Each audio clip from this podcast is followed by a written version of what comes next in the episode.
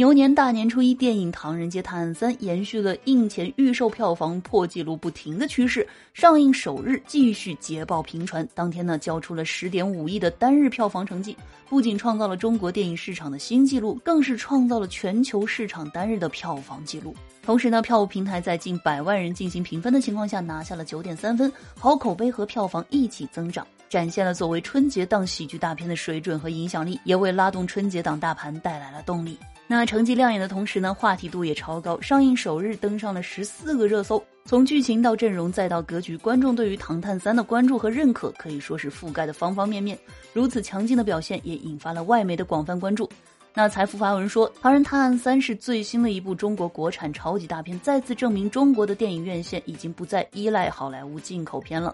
那《唐探三》呢，成为很多人春节阖家欢乐的首选。有观众评价说，喜欢喜剧的能够笑翻，喜欢推理的也能跟着探案，喜欢悬疑的电影营造的气氛也是一绝。还有人提到了自己带着爸妈去电影院，本来呢是去看男神女神的，结果爸妈和我终于统一了笑点，看完还和我讨论案情。